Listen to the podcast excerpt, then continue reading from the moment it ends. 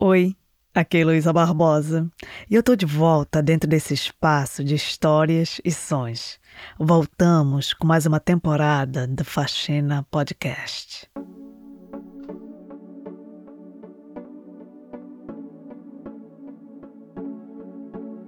Desde o início desse podcast que eu tenho pensado muito em uma pergunta que todo imigrante brasileiro faz um para o outro quando se encontra. De onde no Brasil você é? Governador Valadares, Minas Gerais. Carmo do Rio Verde, Goiás. Salvador, Bahia.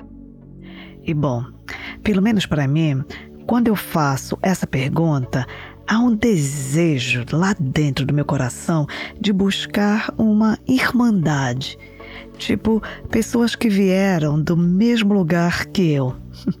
A tristeza é que é muito difícil encontrar outras pessoas de Belém do Pará por aqui. Mas, perguntando para outros imigrantes de onde no Brasil eles são, eu comecei a conhecer, pelo menos por nome, várias cidades do Brasil. Eu então ia buscar no mapa onde essas cidades estão localizadas. E eu fazia isso porque eu amo mapas. E olha que eu tenho a maior dificuldade de me orientar. E esse amor não é exclusivo meu. A vontade humana de mapear nossa existência é tanta que criamos um jeito de transformar a realidade de nossos lugares em representação gráfica, que é a cartografia. Mas em relação a mapas, uma coisa que eu acho muito interessante é que se tu olhas o mapa do mundo, as linhas nos mapas definem fronteiras de países. E se te aproximas mais podes ver que dentro dos países as linhas mostram as fronteiras dos estados. Te aproximando mais ainda, consegues ver fronteiras de cidades. E dentro das cidades existem os lugares que as pessoas vivem. E é nesse microcosmo das cidades que a vida acontece, refletindo as complicadas decisões políticas e econômicas das nações mundiais é de dentro das cidades que as pessoas migram e fazem isso ou por escolhas ou porque foram obrigadas. Mas quando o imigrante se desloca, a narrativa usada para descrever essa pessoa é uma que arranca dela a identidade do seu lugar de viver e assume a identidade da nação. Por exemplo, a mídia fala de imigrantes haitianos. O fechamento de um abrigo no Acre aumentou o fluxo de imigrantes haitianos. Venezuelanos. Unos 4.500 venezolanos vivem em um dos 11 abrigos em Boa Vista. Brasileiros. Mais de 56 mil migrantes brasileiros em situação ilegal foram presos. Mas de onde exatamente são essas pessoas? Na nova temporada do Faxina, que está começando, a gente vai traçar uma cartografia de migrações a partir das cidades de origem dos imigrantes e as cidades que os recebem. A gente vai tentar entender como é existir entre duas cidades e o que acontece quando quase a cidade inteira migra junto. Para contar essas histórias, eu vou ter comigo nessa temporada dois jornalistas de Belo Horizonte, o Vinícius Luiz e a Jéssica Almeida. Vocês vão ouvi-los muito por aqui. Então, agora, vem com a gente ao longo de sete episódios escutar e criar junto as novas cartografias de migrações.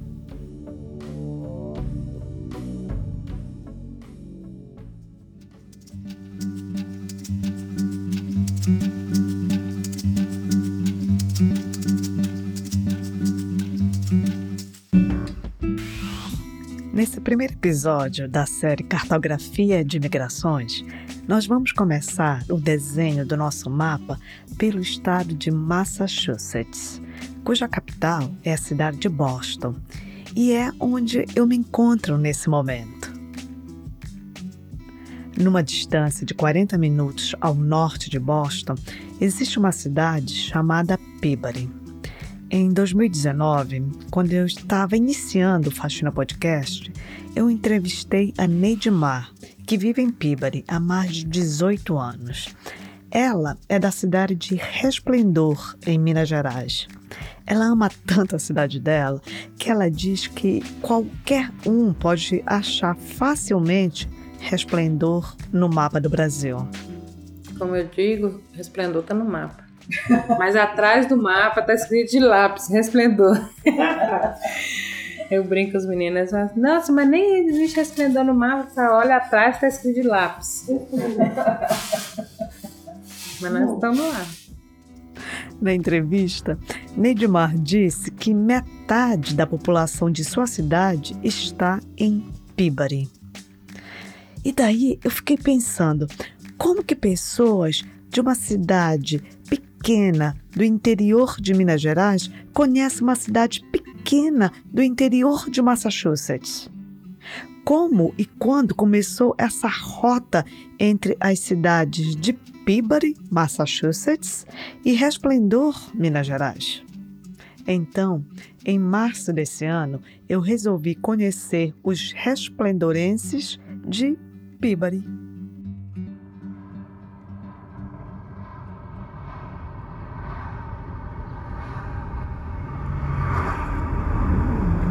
Bandeira brasileira.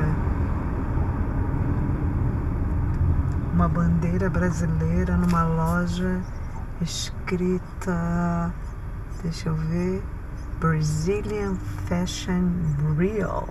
Hum. Hum, que mais que tem aqui? Aqui deve ser a praça principal de Peabody. Ah, uma loja brasileira chamada Michelle Smith Market. Eu acho que eu vou tentar entrar lá.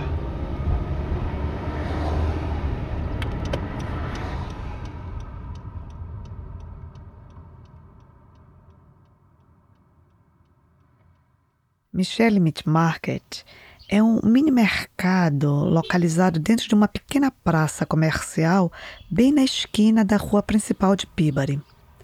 Eram 10 horas da manhã quando eu entrei no Michelle Market. Michelle Market, bom dia. Gabriela Baptista de Oliveira. Eu vou fazer 36 anos esse ano, em novembro. Eu toco a loja, né? Junto com o Flávio, a gente só trabalha aqui. Gabriela é casada com Flávio e é mãe de Alice, de 4 anos. E quando eu perguntei de onde ela era no Brasil, ela respondeu: Sou de Vitória, meu pai é de Resplendor. Seu pai de Resplendor! Eu fiquei, sabendo, eu fiquei sabendo que vai ter uma festa de Resplendor Sim, ausente, é. né? Aí começou uma super coincidência. Eu fiquei sabendo que as pessoas da cidade de Resplendor que moram em Peabody se reúnem numa festa anual. E a festa se chama Resplendorense Ausente. Quando eu soube que a festa ia acontecer em breve, eu fiquei muito afim de entrevistar alguém da organização da festa para o podcast. Daí a Gabriela disse isso. Meu tio que produz essa festa. Eu não acreditei que de todos os lugares que eu podia entrar, fui entrar logo no mercado da sobrinha do organizador da festa de Resplendor. Uau! Eu senti que eu estava trilhando o caminho certo. Mas naquele momento, eu queria saber mais sobre a Gabriela. Eu vim a primeira vez que eu tinha 13 anos, porque meu pai veio pra cá, eu tinha 13 anos, aí daí um ano a gente conseguiu visto, eu vinha ficar aqui duas semanas. Então, assim, eu gostava daqui, achava bonito, a gente ia acampar nas Montanhas Brancas, achava lindo, só que eu achava que aqui as pessoas trabalhavam muitas horas. Eu, eu lembro já adolescente, nossa, eles trabalham muito aqui. É muito. Vocês não têm vida, só trabalham, e é isso que eu continuo achando. Tem gente que acha que a qualidade de vida é poder ir no shopping, comprar o tênis da moda, ter o celular mais novo, ter o carro que quiser. Né? Aqui te dá essa oportunidade. Mas, por outro lado, aquela qualidade de vida de você poder contar com a sua família, quando você tá com, tô com dor de dente, você cuida do meu filho no dentista, ou então, ah, é domingo, meu aniversário, vem que almoçar na minha casa, a gente não tem isso. Então, por esse lado, eu acho a qualidade de vida que é bem ruim. Sem falar no tal do inverno, né? Porque o ruim do inverno, além do frio, é a escuridão do inverno. O pai de Gabriela comprou Michelle Market em 2004 e manteve o mesmo nome. No início, era uma loja de envio de dinheiro para o Brasil. E ainda é. A prova disso é que o telefone não para de tocar. E é sempre gente querendo saber a cotação do dólar em relação ao real. Mas Gabriela disse que aos poucos a loja foi se tornando no mercado de médio porte que é hoje. Faz 17 anos que Gabriela mora em Peabody e 10 anos que o pai dela deu um tchau para Peabody e voltou para sua Resplendor. E agora é ela, junto com o marido, que são os donos do Michelle Market. Todos os brasileiros da região conhecem a loja e o movimento de clientes é intenso. Mas mesmo com o sucesso do Michelle Market, existe uma injustiça que acompanha Gabriela e sua família. Mas o meu pai, ele tinha processo. Olha só, minha história é complexa. Eu tenho que trabalhar, gente. Eu tenho que trabalhar. Ah, o meu pai tinha processo. Ele me colocou no processo. Ele pagou as taxas do meu processo. Entregou na mão do advogado. Ele... O processo demorou, demorou. No meio do processo, o advogado foi preso por fraude. Ele pegou muitas informações de brasileiros, estava duplicando. Aí o do meu pai foi engavetado. Isso significa que, apesar dos anos vividos e do empreendimento feito, o pai de Gabriela não conseguiu os documentos de permanência e autorização de trabalho, e nem a Gabriela. Às vezes as pessoas no Brasil perguntam: você tem direito a ter um comércio, você tem direito a, a ter uma casa, mas não te dá uma carteira de motorista, não te dá uma permissão para você ver sua família, é realmente é estranho, né, pra gente imigrante. E os imigrantes, né, são sempre teve, sempre vai ter em qualquer lugar do mundo. Vai ter imigrantes no Brasil, né? Vai ter menos, porque realmente a situação lá às vezes incomoda, de segurança e tudo, mas vai ter imigrantes em todo lugar do mundo. Michelle Market é definitivamente um ponto de encontros de brasileiros em Peabody. Gabriela, dentro de sua loja, percebe as ondas de migrações acontecendo. Teve uma época que deu uma saída de brasileiro, acho que 2011, se eu não me engano, e aí foi, deu uma decaída, assim, e aí depois voltou a voltar imigrante. E agora tá. Chegou muita gente, é, do Brasil. Ano, final do ano passado voltou, veio muita gente, chegou. Eu imagino que a situação lá tá pior que aqui, né? Em questão de tudo caro, né? As pessoas não estão dando conta. A gente andava na rua, assim, no inverno, viu o pessoal andando de Havaiana. Eu falei, gente, é brasileiro. e aqui na loja também, né? Começou a vir muita gente a maioria é Minas mesmo, interiores de Minas. Padre Paraíso, Poté, Guanhães, é, Teoflotone, Resplendor, com certeza, né? Tem muita gente de Resplendor. Sandro, qual que é as cidades que mais tem aqui? Teoflotone, Padre Paraíso, Guanhães, Resplendor, Poté. Poté. Só um aviso. Guardem muito bem os nomes dessas cidades, porque nós vamos te falar delas e te levar para alguma. Ah, e tem uma outra coincidência aí. O Vinícius Luiz, o jornalista de Belo Horizonte que está me ajudando nessa temporada do Faxina, ele me contou que é de Padre Paraíso. As coincidências estão ficando bem arrepiantes. Observando o movimento da loja, é óbvio que o Michelle Market contribui para a economia de Peabody. Mas, além disso, o mercado adiciona um colorido especial, pois é como se fosse uma embaixada brasileira no centro da cidade de Peabody. É porque aqui tem vários, vários né? Vários Brasis. Tem Goiânia, tem Pequi, tem Açaí, tem, tem muita coisa de Minas, mas tem coisas. Vai chegar Peruá essa semana, que é lá da minha região. Peruá? Aham, uhum, tem Pacu, mas é peixe. Tá chegando peixe, Pacu. E como é que chega isso? Chega congelado nas caixas de isopor, assim, bem, bem legal, bem bonito. Deixa eu te mostrar o dourado. Que isso? Olha, que lindo. Que lindo. Não é bonito? Super bonito. É, eu nunca imaginei, eu vejo. Vendo televisão esse peixe, nunca imaginei ver eles aqui. Ele é muito grande, aquele Qual é? pirarucu. Ah, pirarucu é da minha terra. Pois é, mas eu no Brasil nunca vi. É, eu sou, eu sou de Belém do Pará. Então Mentira. pirarucu é... Gabriela, super obrigada. Pela... Eu sei que você Obrigada. tem trabalhar. Aham, preciso. Eu saí do Michele Market e vi logo em frente um prédio imponente, antigo, de arquitetura industrial, com as paredes de uma cor avermelhada. Atravessei a rua e fui lá. Apesar de não ter nome que indicasse, logo percebi que o prédio era uma biblioteca pública. Fiquei curiosa. Além da curiosidade, eu também precisava usar o banheiro. Entrei.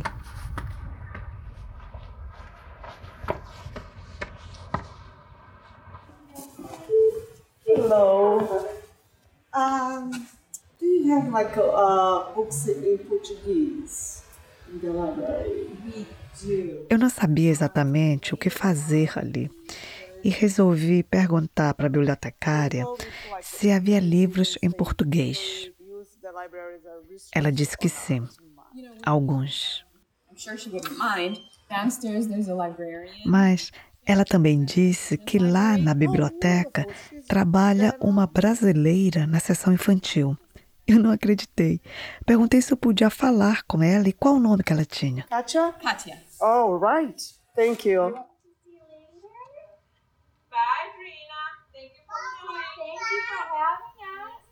Quando eu cheguei, a Kátia estava terminando de dar aulas de yoga para as crianças.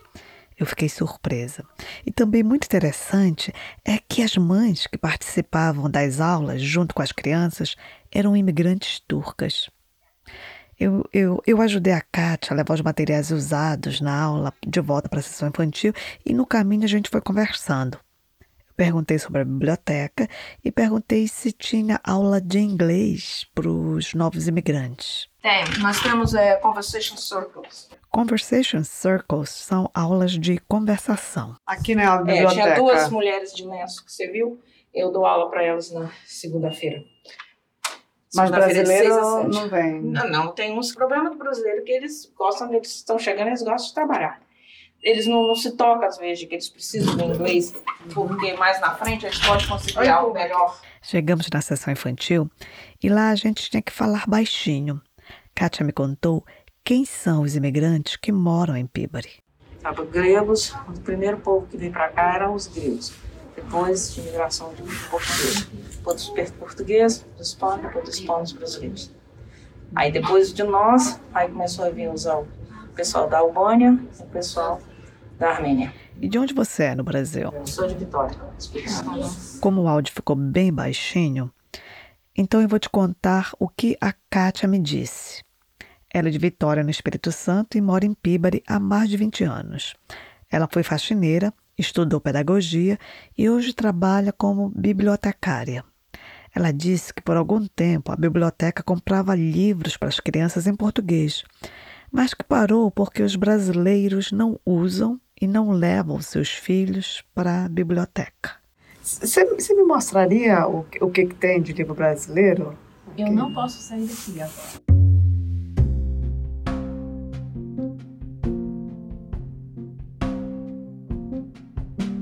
Saí da biblioteca e lembrei de uma loja que eu havia visto no caminho chamada Rio Brazilian Fashion. Já que eu estava com sorte, resolvi ir até lá.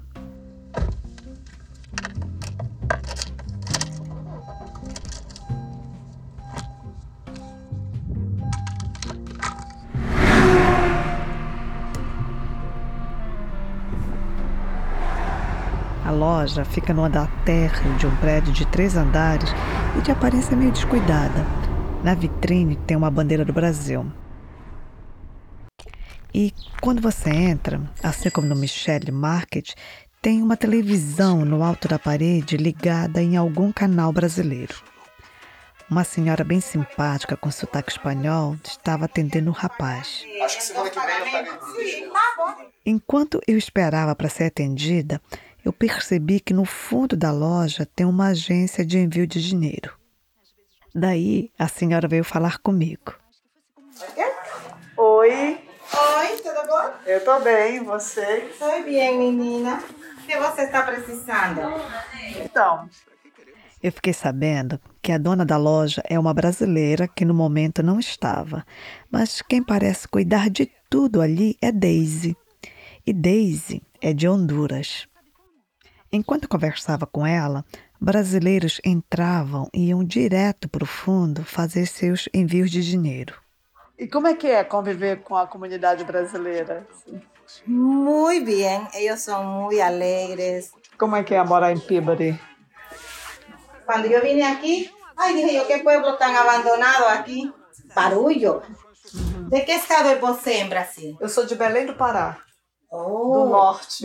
No viene mucha gente de ese No, lugar, no, no. porque yo pienso que el estado más pobre de Brasil es Minas.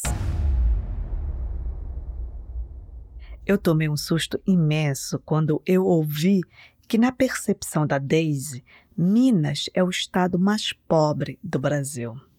Mas não consegui dizer para ela que isso não é verdade. O estado que eu nasci, o Pará, por exemplo, segundo os dados do IBGE, é o quarto estado mais pobre do Brasil. Talvez por ser tão pobre que as pessoas do Pará não tenham nem condições de migrar para buscar novas oportunidades. Enquanto que Minas é o terceiro estado mais rico do Brasil. E eu não consegui dizer isso porque eu vi que houve um momento sem clientes nos fundos e eu fui até lá para conversar com a pessoa que estava trabalhando nas remessas de dinheiro dos imigrantes. O nome dela é Elaine. Olá, Oi. bom dia. Bom dia, tudo bom? Tudo bem, e você? Eu tô bem, eu tô bem. Você mora em Peabody? Sim. Quanto tempo você já mora aí? Tenho 10 meses. Eu sou de Minas. Da onde de Minas? Governo do Valadares. Perguntei para Elaine quais as cidades de Minas Gerais que mais recebem dinheiro enviado pelos imigrantes de Peabody. Padre Paraíso, muito. Padre Paraíso, Poté, Poté, Guanhães, Resplendor, Mantena. Mas assim, o foco maior são eles. Resplendor e e tem o Flotone, que é para a área de Poté, de, de, de Padre Paraíso. Elaine contou que ela era professora contratada da rede estadual, mas depois da pandemia, ela não estava conseguindo mais contrato e, para piorar, o governo federal brasileiro cortou os auxílios. E as pessoas começaram a migrar. Então, Elaine fez o mesmo. Deixou o marido e filhos no Brasil e migrou para Peabody em busca de sustento. É difícil, continua sem trabalho. Então, a maioria foi embora. Então, você vê a cidade que hoje está assim. 50% parece que foram embora, deixou a cidade praticamente vazia. Foi muita gente que migraram de, migraram, assim, de lá para cá, né? Nesse período de, de, de junho, de julho, de julho até agora. Querida, boa sorte. ti, Obrigada. Bom trabalho. Prazer. Tchau, tchau. Tchau, boa sorte. Obrigada, querida.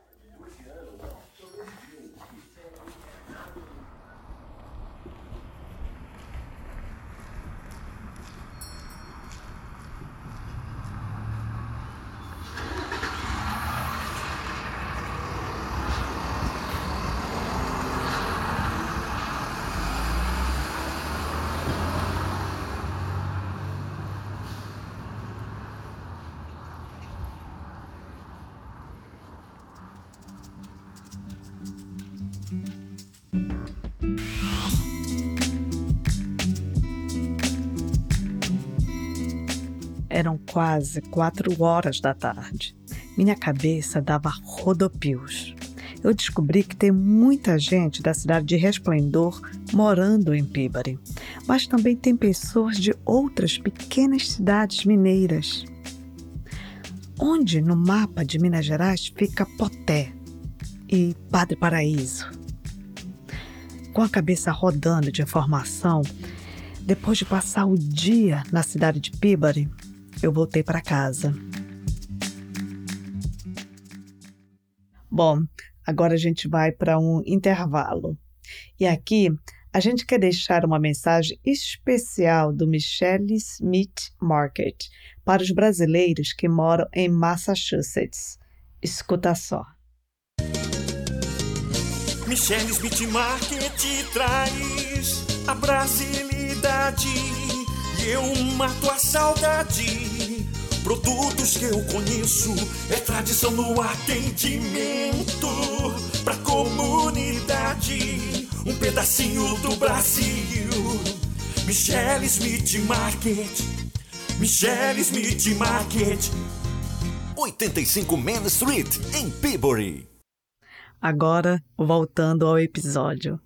No dia seguinte, eu fui ouvir as gravações e tinha uma dica da Gabriela que quase me passou batido. O pastor Cláudio é bem antigo aqui da Comunidade de Cristo. E a irmã Helena da Igreja Católica, ela é americana, mas ela já morou no Brasil em missão e ela está muitos anos na comunidade. Os dois, quando acontece alguma coisa, igual já aconteceu perseguição de policial com um brasileiro aqui, os dois já tomaram frente em relação a isso à comunidade. Então eles são bem antigos. Minha cabeça voltou a ferver. Eu queria saber mais sobre Peabody, sobre a comunidade brasileira e também sobre essa perseguição que a Gabriela comentou. Comecei então a fazer ligações telefônicas.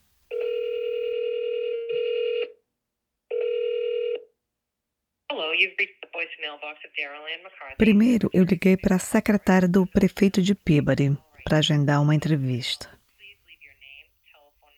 Depois eu marquei com a irmã Helena. Fui encontrá-la na igreja de São Tomás, em Peabody. No terreno da igreja funciona um brechó e uma pré-escola. Irmã Helena me esperava na porta de um prédio anexo. Ela conversava com um rapaz alto e bem jovem. Um ali, Um pouquinho. É. A limpeza e maintenance e qualquer tudo. É um homem de tudo. Eu sou um de Mas eu já sabia disso. Desculpa, eu esqueci. Eu esqueci. Brasileiro é para tudo. Ah, pra eu? Isso é de brasileiro? O nome do jovem de 20 anos é Guilherme. Eu cresci aqui. Vim pra aqui quando eu era pequeno. Três anos. É. E pode me perguntar como É, esse menino ela- desde que ele chegou. Ela. Você tá tendo uma entrevista com a Santa. Não, ela, ela pode perguntar a ela. A gente passou por tanta coisa na vida. Quando nós chegou Ah. aqui, é, fui diagnosticado com câncer. Meu irmão era drogado. A minha avó veio aqui, tinha um câncer bem bruta. Eu mudei de assunto bem rápido, porque eu não estava emocionalmente preparada para a história do Guilherme. E você mudou pra cá, então, com toda a tua família? Sim, então meu pai já estava aqui. Uhum. Aí é, minha mãe queria vir aqui. Aí ela foi, pegou eu, meu irmão e minha prima também, minha prima. Aí ela foi, falsificou o passaporte da minha prima, tudo, renovou o nosso passaporte, tudo. Aí é, vim pra cá, gente. Ela trouxe nós três pelo México. E você é da onde? Sou de Minas, De onde, Minas? Valadares. Meu filho, É ele não verdade. tem nada de Minas. Você é de Valadares também? Não, mas eu tô ah, entrevistando muita gente de Pai do Paraíso, Resplendor. Ó, Resplendor, aqui é E aqui Resplendor. é Resplendor. Tem Ah, mais é? pessoas aqui de Resplendor que tem lá no Resplendor. A maioria da- das pessoas aqui da comunidade é de Resplendor. Resplendor e Coatituba. Quatituba. É, causa Coatituba. Você, você sabe de Coatituba? Ele É, não conhece Guatituba. eu não conheço Eu- não, só conheço de nome. Eu conheço Guatituba, porque eu já fui lá, mas ele não foi. É. Aqui um parênteses. Eu fui olhar no mapa de Minas Gerais e descobri que Coatituba fica perto de Resplendor, dentro do distrito de Itueta. E segundo os dados do IBGE, Coatituba tem uma população de aproximadamente 2.600 pessoas. É, 2.600 pessoas. And the Brazilian community was pretty new at that time still. I mean, they started here. I came here in 97. Deixa eu perguntar pra você, você prefere falar em português ou em inglês? Vamos falar em português. Se eu falo de coisas do Brasil, é melhor falar em português. Tem coisa que sou que senta melhor. Exato. E assim eu comecei a minha entrevista com ela. Meu nome é irmã Helena, Sister Ellen Gabriel, e eu tenho 83 anos, 63 de congregação. Eu sou uma irmã de Notre Dame de Namur, a mesma congregação da irmã Dorothy, se você ouviu falar da irmã Dorothy.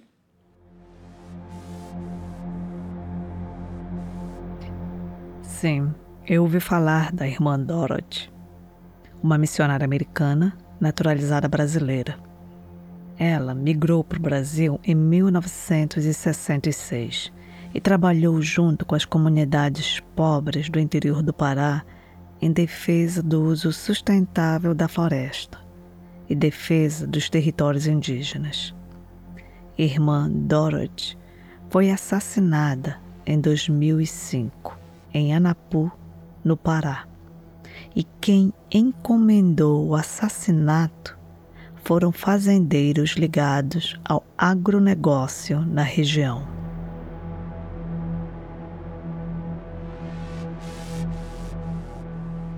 Agora voltando.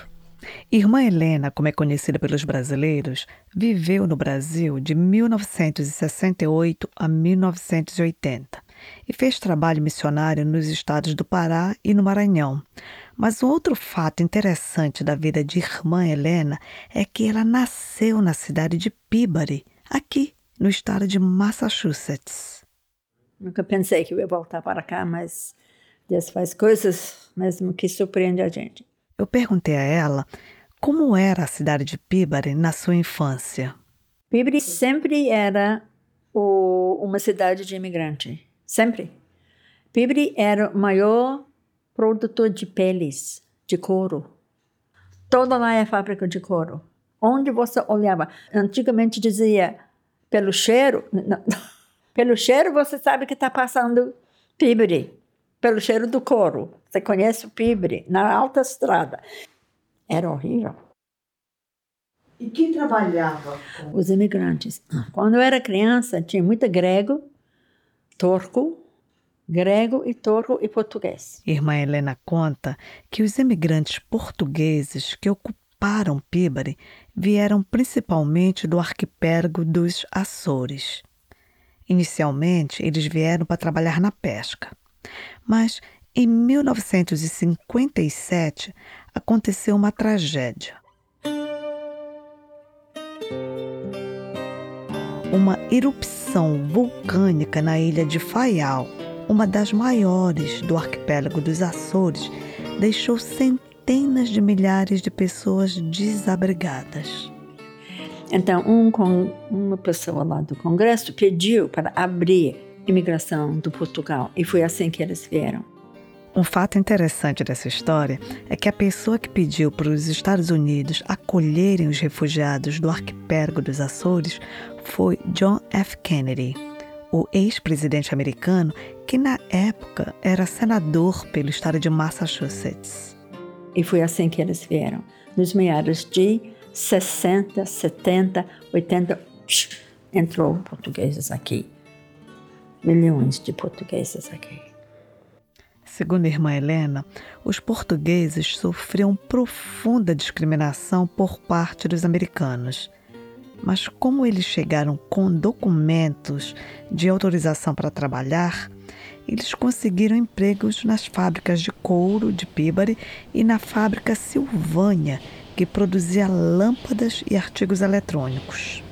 Então, nos fins de 80, Aí os brasileiros estavam chegando. Quando os brasileiros chegaram, que além de ser sem documento para trabalhar, não tinham os trabalhos. Não tinham os trabalhos nas fábricas. Mas, por outro lado, estava acontecendo uma mudança econômica na cidade de Peabody e em outras cidades da região.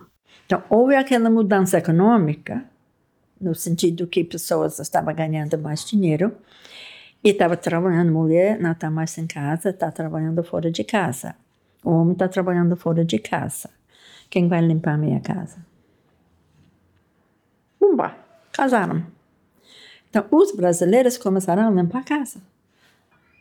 As comunidades brasileiras hispânicas entraram muito naquela época, então preencheu a necessidade. Outro ramo que absorveu muito da mão de obra de imigrantes brasileiros foi o dos restaurantes, que começaram a florescer. Os donos de restaurantes arriscavam e contratavam trabalhadores brasileiros, mesmo sem o documento de trabalho, que aqui se chama social. O dono de restaurante me disse se não fosse os brasileiros, não podia, não podia continuar aberto essa, esse restaurante. e gostava do, do brasileiro. O brasileiro, ah, como trabalhador de, de restaurante, tem uma reputação muito boa. Que trabalham, que trabalham bem, que trabalham alegres. Isso que eles gostam. E, e, reza todos os dias que não são oprimidos. Voltando do Brasil, irmã Helena primeiro trabalhou por 10 anos com a comunidade portuguesa em uma outra cidade. Com o crescimento da comunidade brasileira em Pibari, o padre local convidou a irmã Helena para trabalhar. Mas, apesar de adorar os brasileiros, ela não queria de jeito nenhum retornar para a cidade pequena e de cheiro horrível onde ela cresceu. Porque voltar para Pibari para mim era grande coisa. Porque eu tinha saído, sabe? Eu saí daqui. Fui chamada, saí, fui até Brasil, sabe? O que implicava eu voltar. Então, no fim das contas, eu decidi que eu, que. Quando perguntada pelo padre por que os brasileiros não frequentavam a missa portuguesa ou cantavam no coro português, já que falavam a mesma língua, irmã Helena dizia que as diferenças estavam no adjetivo. Porque brasileiro não é português. O que qualifica é que é portuguesa.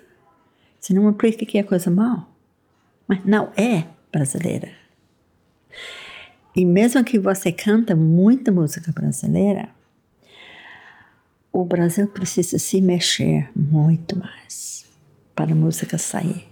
Sair de um lugar diferente profundamente cultural. Profundamente cultural.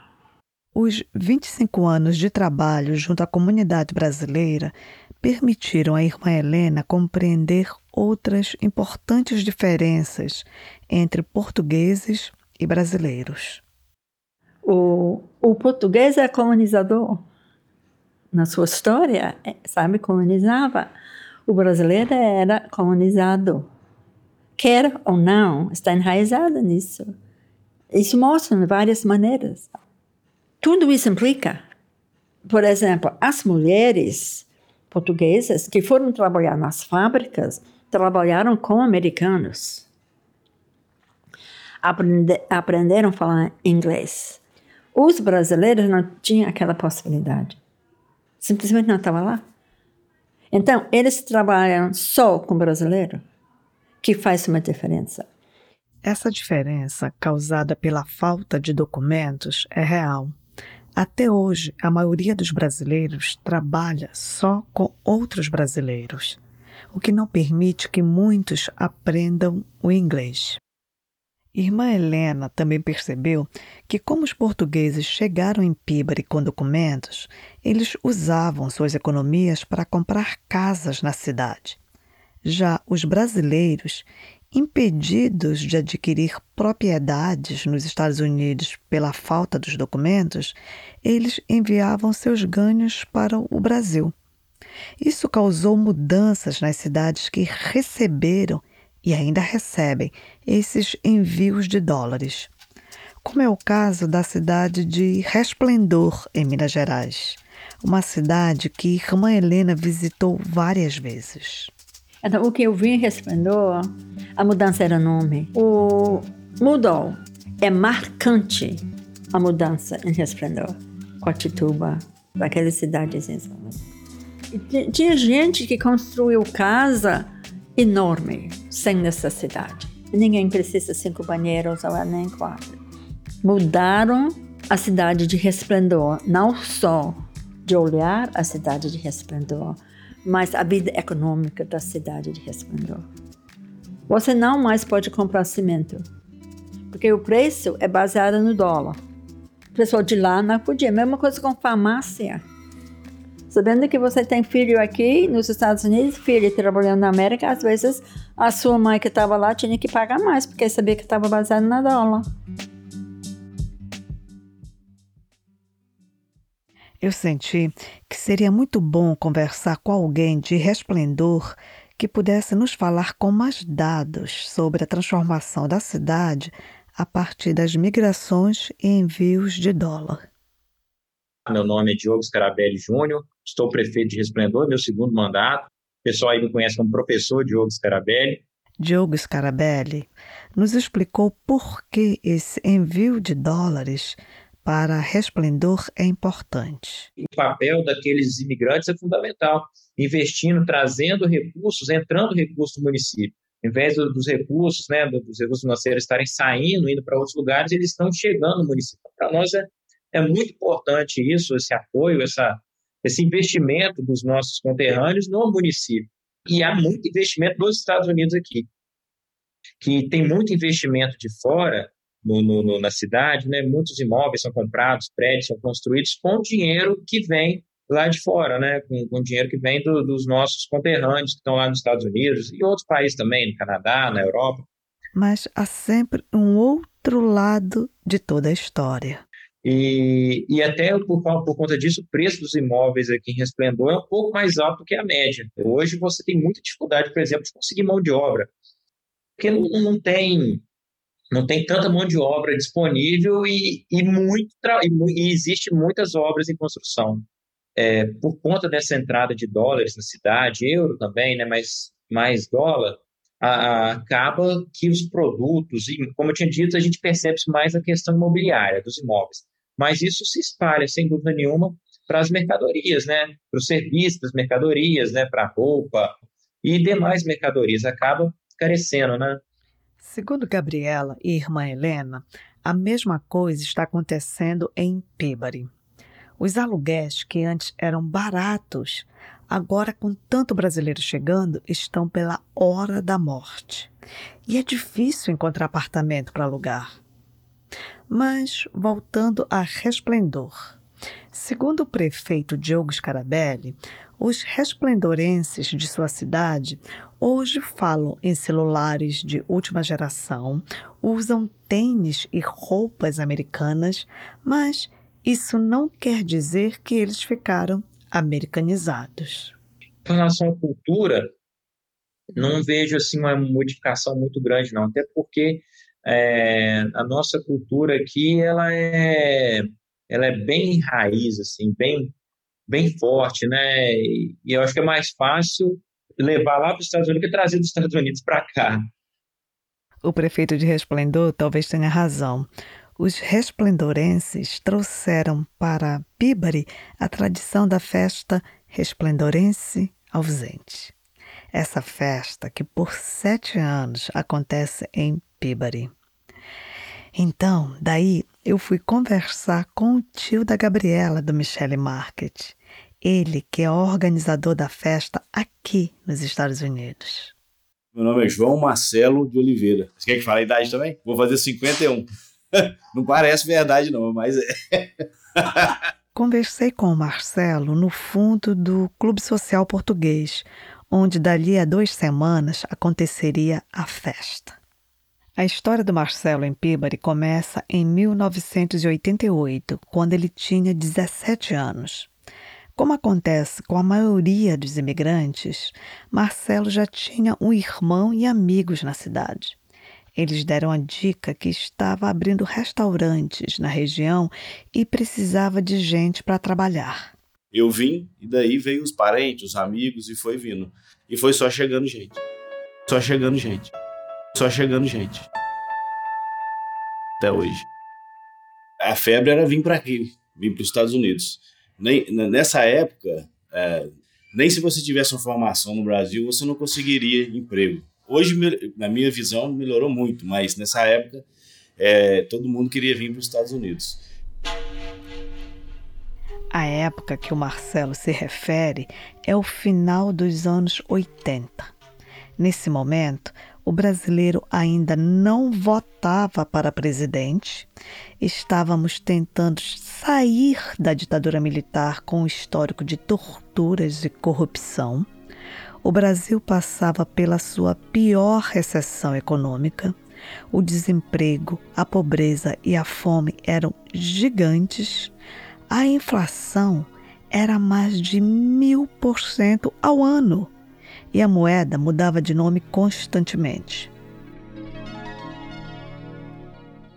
Marcelo deixou esse cenário para trás e chegou na região de Peabody em um momento em que os americanos não queriam os empregos menos qualificados e que pagavam pouco. O meu primeiro trabalho foi no Pancakes House. Foi o meu primeiro trabalho. Eu fazia o basse nas mesas. Fazer basse significa limpar as mesas, recolher as louças e levar para a cozinha. Limpava e fazia dish. Fazer dish significa operar a máquina industrial de lavar pratos. E esse é um trabalho super pesado. E você trabalha no calor o tempo todo. Era bom que a gente ganhava tips. E naquela época, o meu primeiro salário por hora era 5,50. Eu fiz de tudo aqui.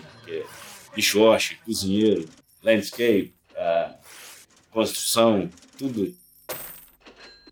Trabalhava, acho que eu não conhecia nada aqui. Eu conhecia minha casa e o, e o restaurante que eu trabalhava. Praticamente eu levantava às seis, sete e chegava em casa meia-noite. Na época a gente brinca, é, a gente brincar e falar assim, ó, pelo bem e pela paz, a América nunca mais. Então naquela época era difícil mesmo, a gente não tinha informação, a gente não sabia o que fazer, assim, o que a gente sabia fazer era trabalhar. Então eu trabalhei, trabalhei, trabalhei, comprei uma casa, comprei certas coisas, uns imóveis e tal, e fui embora. Brasil. Que o plano era ir embora. É, é, é, o plano era ir embora. Então o que, que eu fiz? Eu fiz o que eu tinha que fazer, o meu pé de meia e fui embora. Eu fiquei aqui da primeira vez, eu fiquei quatro anos e fui embora. Quando eu fui, eu falei assim, eu não, não volto aqui mais. não volto aqui mais. Sério. E daí, o que aconteceu? Na época eu comprei minha casa em Resplendor. Comprei minha casa, comprei um carro, comprei uma moto e, e, comprei um caminhão que esse meu irmão mais velho que tem a loja aqui hoje em dia, a gente trabalhava junto. Ele trabalhava, né? E eu tinha um comércio em Resplendor. Tinha uma loja lá de, de produtos de, de tipo importado, né? É, tinha relógio, câmera, é artigo de presente, né? Nessa. E daí casei. Qual que foi a meta? Ah, eu quero uma casa melhor. quero melhorar o comércio, quero fazer isso, quero fazer aquilo. Então, como eu vou fazer isso lá no Brasil? Eu podia até conseguir, mas seria mais lento, né? Como eu já sabia o caminho, eu falei, vou, vou lá, que lá eu sei que, que vai rolar, né? Foi assim. Aí acaba o que acontece com muita gente, eu acabei voltando. E, e fica no seu coração uma plantada, uma sementinha daqui, entendeu? O que, o que você viveu aqui. Voltando para Peabody, Marcelo foi trabalhar em um restaurante de proprietários gregos. São esses antigos imigrantes que ajudaram Marcelo a entrar com a papelada solicitando o green card, ou documento de residência. A partir daí, houve uma mudança na vida do Marcelo e sua resplendor mudou mais para o norte, tipo para a América do Norte. Daí a minha esposa acabou vindo, meu filho nasceu aqui. Hoje ele tem, vai fazer 18 anos. então hoje a gente vê com outra visão, né, de ficar aqui mesmo. Meu filho está estudando, é, né, para se eu tiver condição para ele ir para a faculdade. Então é é isso. é, Pibre é uma cidade pequena, né? Então eu gosto, eu gosto de, de, de eu, não, eu não se eu for em Boston, eu acho legal, mas eu gosto mais disso aqui, mais tranquilo. Hoje em dia tem eu, minha irmã e mais um irmão. Tudo aqui perto. Então é, é, é de coração mesmo, hoje em dia a visão que eu tenho daqui como se fosse a minha, minha casa mesmo. Que assim, acho que 90% dos meus amigos estão aqui. Então é é como se fosse a minha resplendor aqui. Há uma janela e meus olhos vislumbrando o interior. Paz nas nações, amigos virão das colinas do resplendor.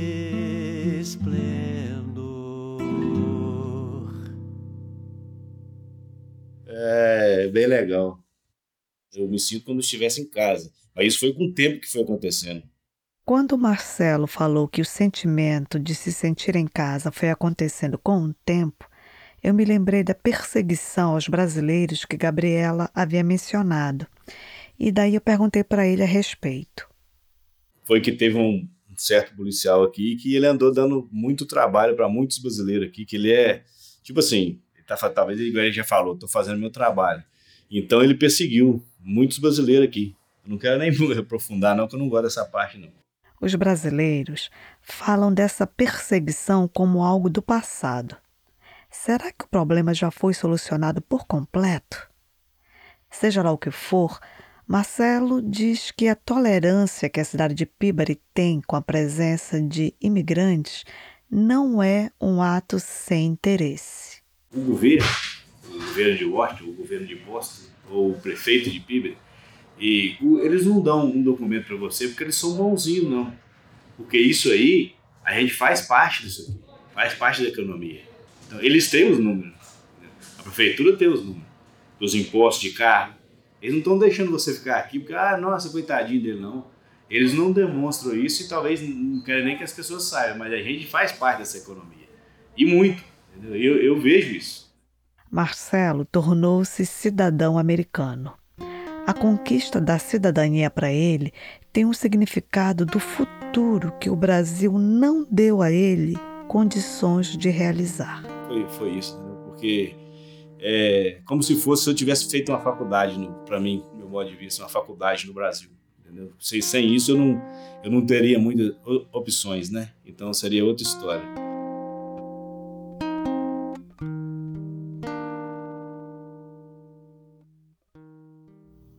A festa de Resplendorense ausente aconteceu e me contaram que foi um total sucesso.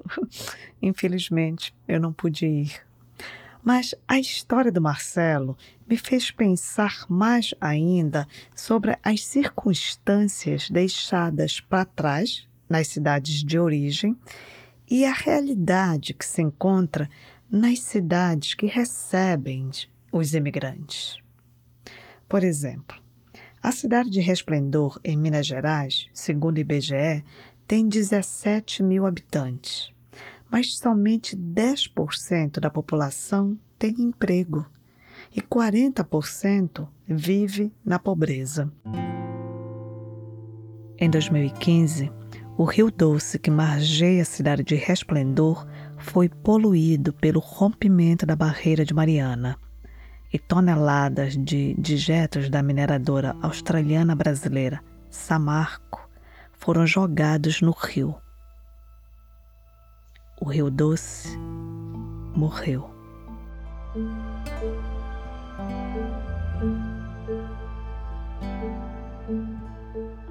De novo, eu fui ouvir o que o prefeito de Resplendor falou sobre a situação da cidade que ele administra. E a nossa região, que é o Vale do Rio Doce, é uma região muito pobre aqui do estado de Minas. Quando aconteceu aquele problema lá em Mariana, aquele desastre, né, aquele, aquele crime ambiental, é, isso impactou diretamente, né, mudou totalmente a rotina da, da, da, cidade. Era muito costume as pessoas é, tomarem banho em rio, né, pescar no rio. Então, a pesca, por exemplo, não acontece mais. Tomar banho no rio é muito difícil acontecer. É, a própria água que era consumida né, do rio, ela não é consumida mais. É, a gente não pode é, voltar a captar do rio se a gente não tem uma segurança de que essa água realmente é de qualidade. Então a gente percebeu um aumento migratório corrente disso aí.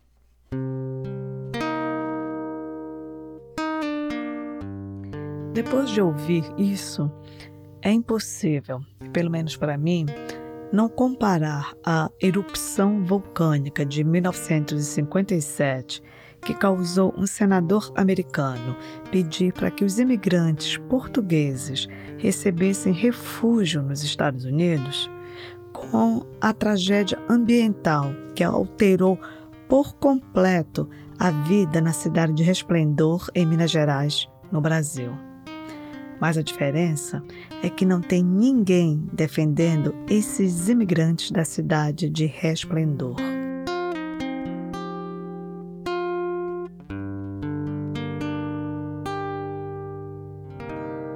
Numa tarde, eu fui tomar café com a minha amiga Neidmar lá em Pibari E quando eu perguntei se ela pensa em voltar a morar em Resplendor, ela foi categórica. Não. Não tem nada lá. Não vou trabalhar de quê lá? Não tem nada para trabalhar lá.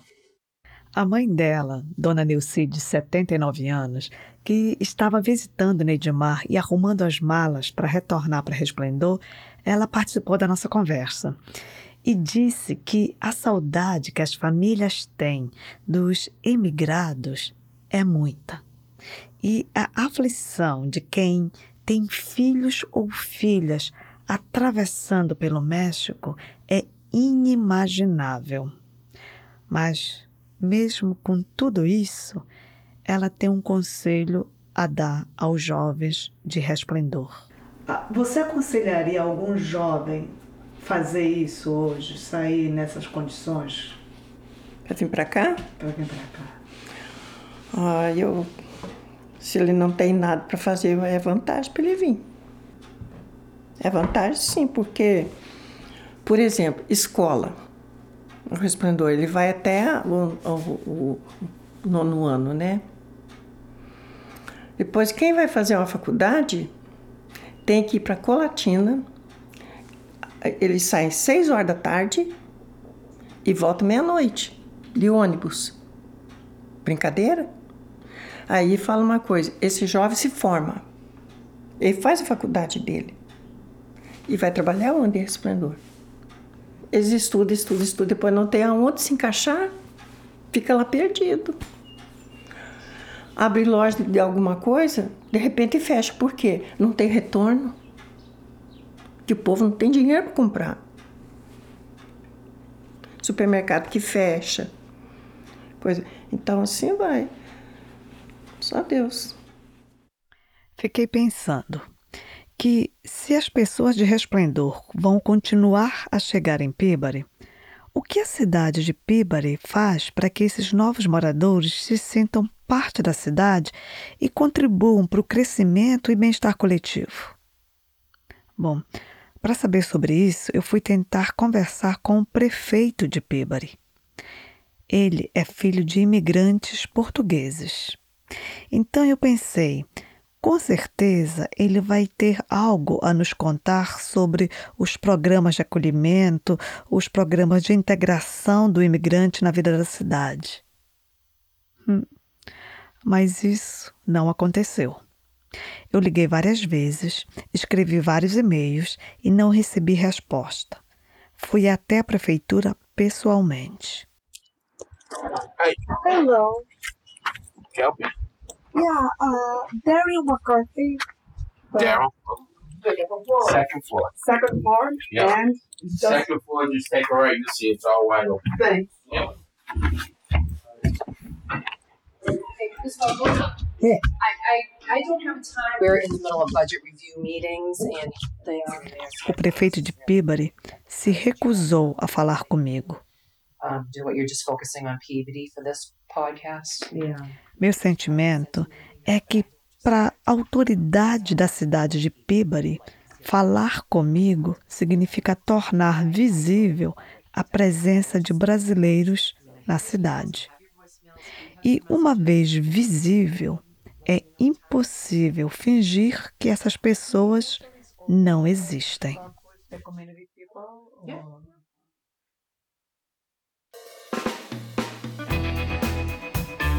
Oi, tu sabes que Faxina recebeu o prêmio do festival mais importante do podcast narrativo aqui nos Estados Unidos? O Faxina foi premiado pelo Third Coast Festival como o melhor áudio documentário em língua estrangeira. É uma honra receber esse prêmio e uma alegria imensa. Obrigada aos nossos ouvintes apoiadores que acreditaram no nosso trabalho. E se tu moras no Brasil e puderes, por favor, apoie o Faxina na nossa campanha do Apoia-se. É só ir no site do apoia.se e dar a tua contribuição. E se tu moras em qualquer outro país, vai no site do GoFundMe e faz a tua doação.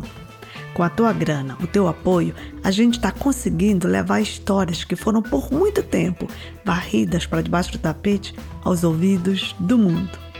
A tua ajuda é super importante para a gente produzir mais histórias. Agora De volta ao episódio. Eu tinha mais uma pessoa na minha lista para entrevistar. Olá, tudo bem, Heloísa? Boa tarde. Meu nome é Cláudio Otávio Lopes.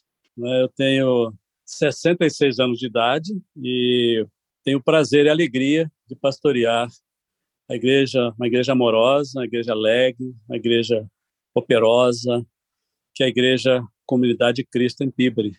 Em Peabody, desde 1998, o pastor Cláudio sabe muito bem da história de invisibilidade dos brasileiros na cidade. Até 2000, mais ou menos, ano 2000, 2001, é, a comunidade era muito, era invisível, praticamente invisível. Houve um fato interessante, houve um incêndio numa, num, num condomínio na Main Street em Peabody.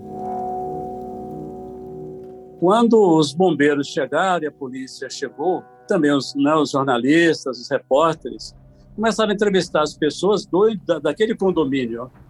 E a maioria deles não falava inglês, falava só português, né? E nem espanhol. Eles ficaram espantados. Né? Ficaram, o que, que está acontecendo? De onde vem esse povo?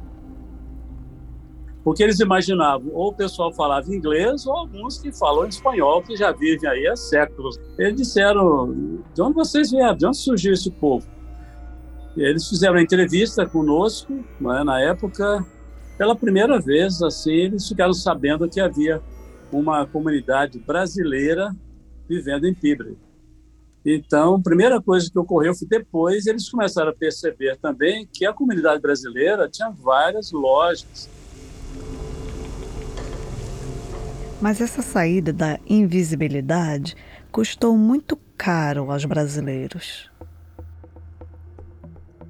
Depois dessa visibilidade, a comunidade em Pibre sofreu muito com perseguições, né? muita perseguição. Nós passamos por momentos aí que né, tivemos que entrar em diálogo com a, com a polícia, né? entrar em contato com o tomar iniciativa de, de, entrar em contato com o prefeito, né, e ver o que, que passos a gente poderia dar para resolver a situação. E começamos a pesquisar nos jornais, no, no, no policy log, né, da semanal, as pessoas que eram paradas pela polícia. E era, era muitos, aí, proporcionalmente, só parecia que só havia brasileiros de, dirigindo, né? E, o que aconteceu nesse tempo de perseguição é que policiais de Peabody todos os dias paravam brasileiros dirigindo. Como os imigrantes não tinham a carteira de motorista, então seus carros eram apreendidos. Os imigrantes eram algemados, autuados, levados para a prisão e, para sair da prisão, eles precisavam pagar uma multa altíssima e ainda tinham que aparecer em frente ao juiz com risco de serem deportados. Isso aconteceu no período de 2006 a 2012, mais ou menos. Com muitas dificuldades, naturalmente, porque para você mudar a mentalidade né, de uma instituição, às vezes é, é um navio, né, um navio muito um transatlântico. Você mudar a direção dele, você, você muda, mas ele, ele é lento, né? começamos a convidar os policiais para ir à nossa igreja, fazer palestras, foram conhecendo um ao outro e mudou radicalmente, radicalmente lá para cá. E a comunidade voltou, tem uns 10 anos que nós estamos em paz, né? o povo está em paz. Depois que nós resolvemos aquilo em diálogo, pelo menos colocando um patamar de conviver pacificamente, nós, todo 7 de setembro, nós, fazíamos, nós hasteávamos a bandeira do Brasil no City Hall, junto com o prefeito, junto com o chefe de polícia, alguns oficiais. Uma, era uma cerimônia muito bonita, a gente cantava o hino nacional e tal. Durante uns cinco ou seis anos nós fizemos isso. A gente fazia aquilo mais como, talvez, uma afirmação né, que estava vivendo. Nós estamos aqui, viemos para ficar, nós estamos aqui para colaborar. Mas se os brasileiros vieram para ficar, então como se dá a interação entre os brasileiros e americanos? Olha, a minha experiência é que uh, cada um vive a sua vida. É raro, é, existem indivíduos, né, alguns, algumas bolsas de integração, né, aqui e acolá. brasileiros, por exemplo, eles que nasceram aqui, eles falam inglês fluentemente, foram, foram né, alfabetizados aqui, mas os amigos deles, muitos deles, talvez a maioria, são hispanos, porque eles se identificam culturalmente, entendeu? E o americano ele tem um grupo deles, então eu creio que essa integração, que, por exemplo, a integração cultural, racial é muito difícil, e assim como é também difícil a integração socioeconômica, né? Da integração cultural, eu, eu penso que só no céu.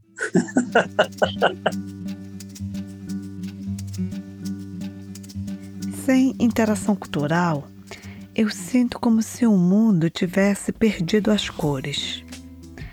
Será que é por isso que Peabody me parece bege e cinza? Eu então pedi que o pastor Cláudio me contasse da impressão que ele tem da cidade de Peabody. Peabody, para mim, é uma cidade que a, a característica dela, a cara dela, é daquela cidade industrial. E é uma cidade um pouco sombria, é, não tem muita beleza, não é uma cidade bonita, né? Você vai achar algo bonito assim, Pibra, você tem que puxar um cantinho mesmo, porque Pibra é uma cidade bem é, ela não é uma selva de pedra porque ela não tem edifícios altos, mas o espírito dela é de uma selva de pedra, uma cidade industrial, entendeu? Séria, bem metálica. E essa é impressão que eu tenho, não é uma cidade que você vá para fazer turismo, né? É uma cidade realmente de trabalho, de comércio, de... então uma cidade, uma pequena cidade industrial, apesar de não ter mais indústrias. Ficou o espírito industrial em Piba. Mas o pastor disse que aos poucos a cidade de Peabody está ganhando um tiquinho mais de colorido e sua economia visivelmente cresceu depois que brasileiros chegaram e começaram a injetar seus ganhos na cidade. Pequena comunidade brasileira que nós temos aqui quantos restaurantes brasileiros? Pelo menos quatro restaurantes brasileiros que funcionam, estão lá. Nós temos é, supermercado mercearia supermercado, tem uns dois, pelo menos uns dois eu conheço. Né? Tem salão de beleza, tem uns três. Agência de enviar dinheiro, né? então, igrejas. Então,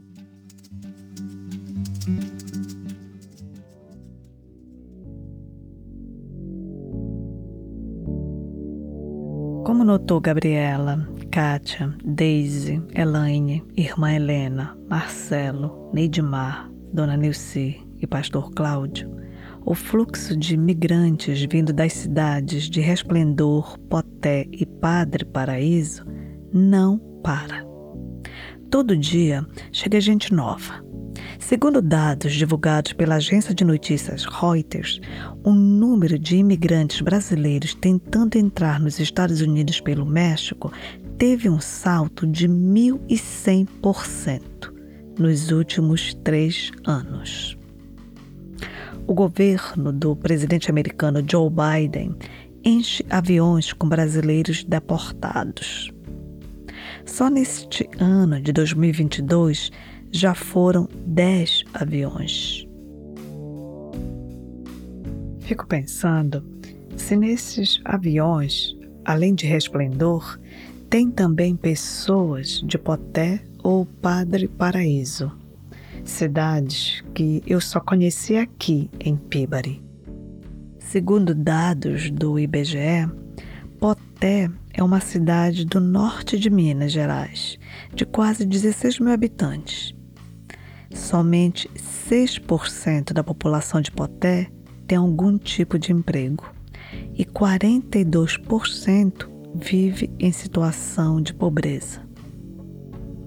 Já Padre Paraíso uma outra cidade mineira próxima ao estado da Bahia, com quase 20 mil habitantes, somente 9% de sua população tem algum tipo de emprego e mais de 50% vive em situação de pobreza. Mas pobreza e falta de emprego não são fatores considerados pelos Estados Unidos para justificar a solicitação de refúgio. Então, esses brasileiros das pequenas cidades de Minas Gerais o terceiro estado mais rico do Brasil, continuarão arriscando suas vidas por uma chance de um futuro melhor. A vida de um imigrante é complexa em muitos aspectos. E a dor torturante da saudade de um, um, imigrante sem documentos nos Estados Unidos é muitas vezes dilacerante. É uma saudade do que você não pode mais ver, tocar, cheirar. Mas eu vou terminar esse episódio com algo que irmã Helena disse. Mas o Brasil de que tem saudade não é o Brasil que elas encontram quando voltam. Se encontram quando voltam. Se encontram quando voltam. No próximo episódio de nossa série Cartografias de Migrações, nós vamos te levar para uma cidade do interior de Minas que começou exportando pedras semi-preciosas para os Estados Unidos e hoje exporta trabalhadores para Peabody. Obrigada por escutar Faxina. Até o próximo episódio. Tchau!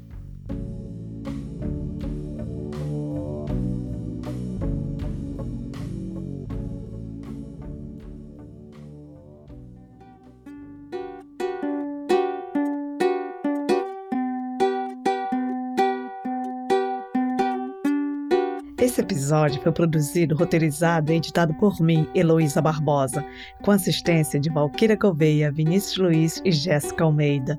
Mixagem, engenharia e edição de Paulo Pinheiro. Trilha sonora original de Paulo Pinheiro. Trilha adicional de Blue Dot Sessions, Alexandre Bateiras, Wagner Tiz e Carlos Papel. Nesse episódio, usamos áudio dos noticiários da SBT, Record e France 24 em espanhol. As ilustrações são de Natália Gregorini, as animações de Natália Gregorini e Vinícius Cruz. A mídia social do Faxina é administrada por Nick Magalhães. A temporada Cartografias de Migrações é parcialmente financiada pelo Departamento de Arte e Cultura da cidade de Somerville e pelos nossos amadíssimos apoiadores no Apoia-se. Aos nossos apoiadores, obrigada de coração cheio. Esse podcast não seria possível sem a ajuda de vocês. E se tu ainda não és apoiador do Faxina, por favor, faz uma contribuição de 10 reais por mês. Esse dinheiro ajuda e muito a gente a fazer o Faxina Podcast. E de retorno, tu ganhas a satisfação de possibilitar a criação desse podcast. É bom saber que teu dinheiro é bem empregado, né? E por último, eu quero dizer muito obrigada aos resplendorenses presentes em Peabody. Vocês são o colorido da cidade. E muito, muito, muito obrigada a todos que toparam gravar entrevistas para esse podcast. Agora tu, por favor, não esquece de contar do Faxena para os amigos, amigas, amigas, vizinhança e parentes, porque de boca em boca a gente chega aos ouvidos do mundo. A gente se encontra no próximo episódio. Tchau!